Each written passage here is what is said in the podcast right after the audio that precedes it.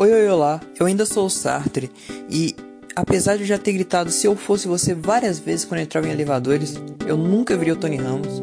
Se alguém puder me dar umas dicas aí de como que eu posso fazer para acelerar esse processo, eu tô aberto. E esse aqui é o segundo episódio do último podcast nesse fim do mundo. Não sei se vai ser esse o nome ainda, não sei direito o que, que é isso. Talvez um compilado de pensamentos meus, talvez um talk show só comigo, então no caso é só show, já que não tem ninguém para ter talk, ou um de serviço à sociedade, talvez os três. Bem, o primeiro episódio foi horrível, que me levou a ter ideia do seguinte quadro: Coisas que deram errado no episódio passado. Um quadro para eu poder reclamar das coisas que eu poderia ter melhorado e assim corrigir nos próximos, pelo menos na teoria. Eu acho que ter colocado Paperland de fundo foi uma péssima ideia, porque a música parou do nada e ela piorou o áudio muito. Então eu decidi colocar a música do Earthbound agora, que é o meu jogo preferido do Super Nintendo, e eu acho que vai dar um clima bem melhor. Talvez 5 minutos de episódio não seja a melhor das durações, estava pensando em algo de 10 minutos, talvez. E o áudio tá uma bosta e as coisas parecem mal encaixadas. Mas isso é falta de intimidade com o roteiro e com o microfone. E falta de roteiro bom também. E de microfone. Bom. Mas isso é normal, porque é sempre mais difícil começar as coisas. Uma folha branca sempre assusta muito. Tipo quando você vai fazer um desenho e aí você tá sem ideia nenhuma. Você tá olhando para a folha branca há muito tempo já. Aí você vai lá e faz um ponto, um círculo canto da sua, do seu desenho. E você pensa, ah, eu vou fazer alguma coisa através desse círculo. E você vai lá e tem uma ideia muito incrível que o único defeito é ter um círculo no canto do seu incrível desenho. Agora eu vou falar de algumas coisas que eu tenho pensado durante a semana. Tipo, poetas e comediantes são parecidos até. Eles parecem. Eles percebem pequenas coisas nas pessoas um deles através de versos e metáforas, e o outro através de piadas e imitações da mãe. O que, que comediante tem com mãe? Não sei, talvez Freud explica. Eu gosto, até que eu gosto dos dois. Eu tenho os meus preferidos. Meu problema é com outro tipo de, de pessoa. Meu problema é com os cronistas. Os cronistas eles acham que Danete com Coco é a coisa mais poética que já existiu e que moletons são incríveis e diferenciar cronistas de pessoas normais.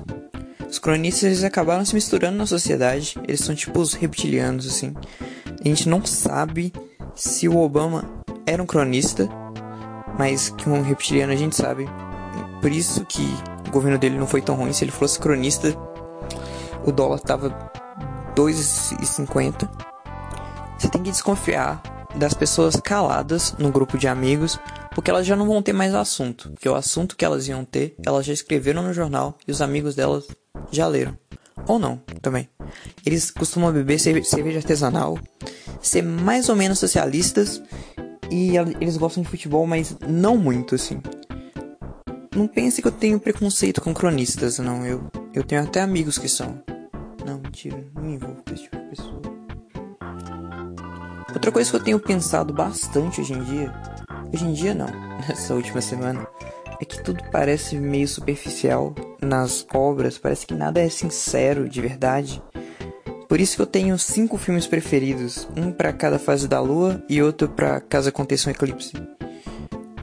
A única obra que eu consigo ver que consegue meio se destacar e ter um tipo de sinceridade, conversar com todo mundo, é, não é A Noite Estrelada nem o canal Bel para Meninas. Eu tô falando de.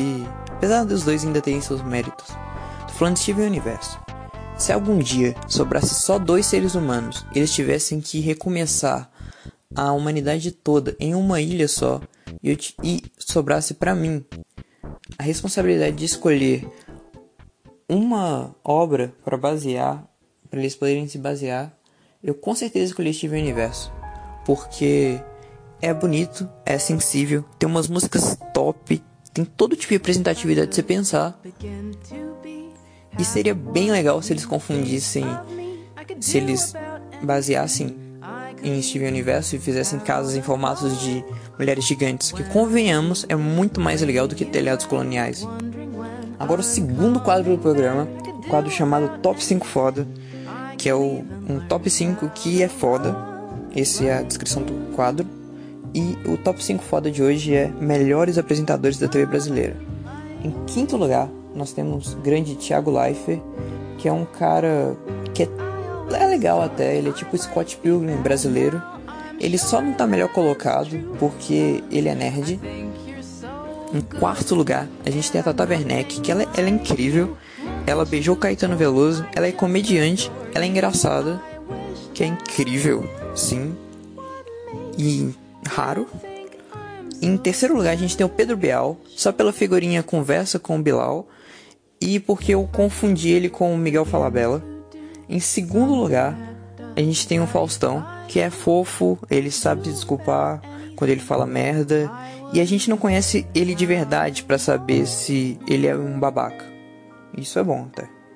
Agora, em primeiríssimo lugar, o homem que impede o jovem de usar droga e de engravidar, às vezes os dois ao mesmo tempo, o super-homem brasileiro, o maior fã do J Quest que já existiu, Serginho Groisman e seus convidados.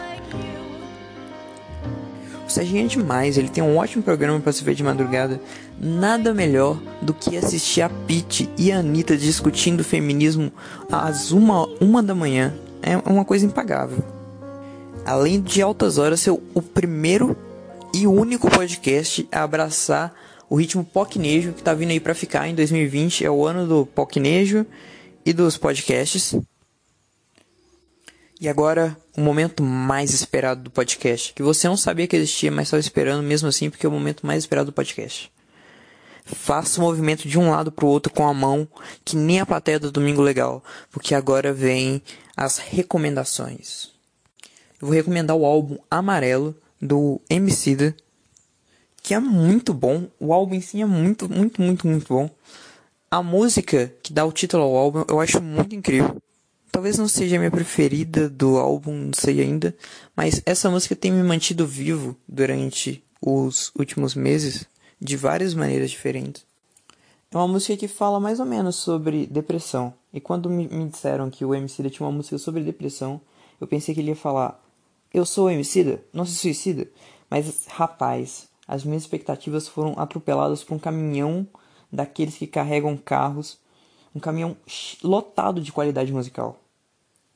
Eu falei tanto dele pros meus amigos que quando eu escrevo foda, aparece MC no meu corretor. Agora eu vou dar um motivo para você ver esse álbum, que é algumas participações especiais do, do álbum do Emicida. Tem a Fernanda Montenegro, tem o Pablo Vittar, tem o Zeca Pagodinho, tem o Paul McCartney e o Thiago Ventura. Um desses aí não tá no álbum de verdade. Pra você saber quem é, você vai ter que escutar, desculpa aí. Inclusive, Emicida, se quiser vir aqui nesse podcast, tá convidado. E eu acho que esse foi o podcast de hoje. Espero que seja melhor do que o, o primeiro, para eu não ter vergonha de divulgar ele. Então é isso.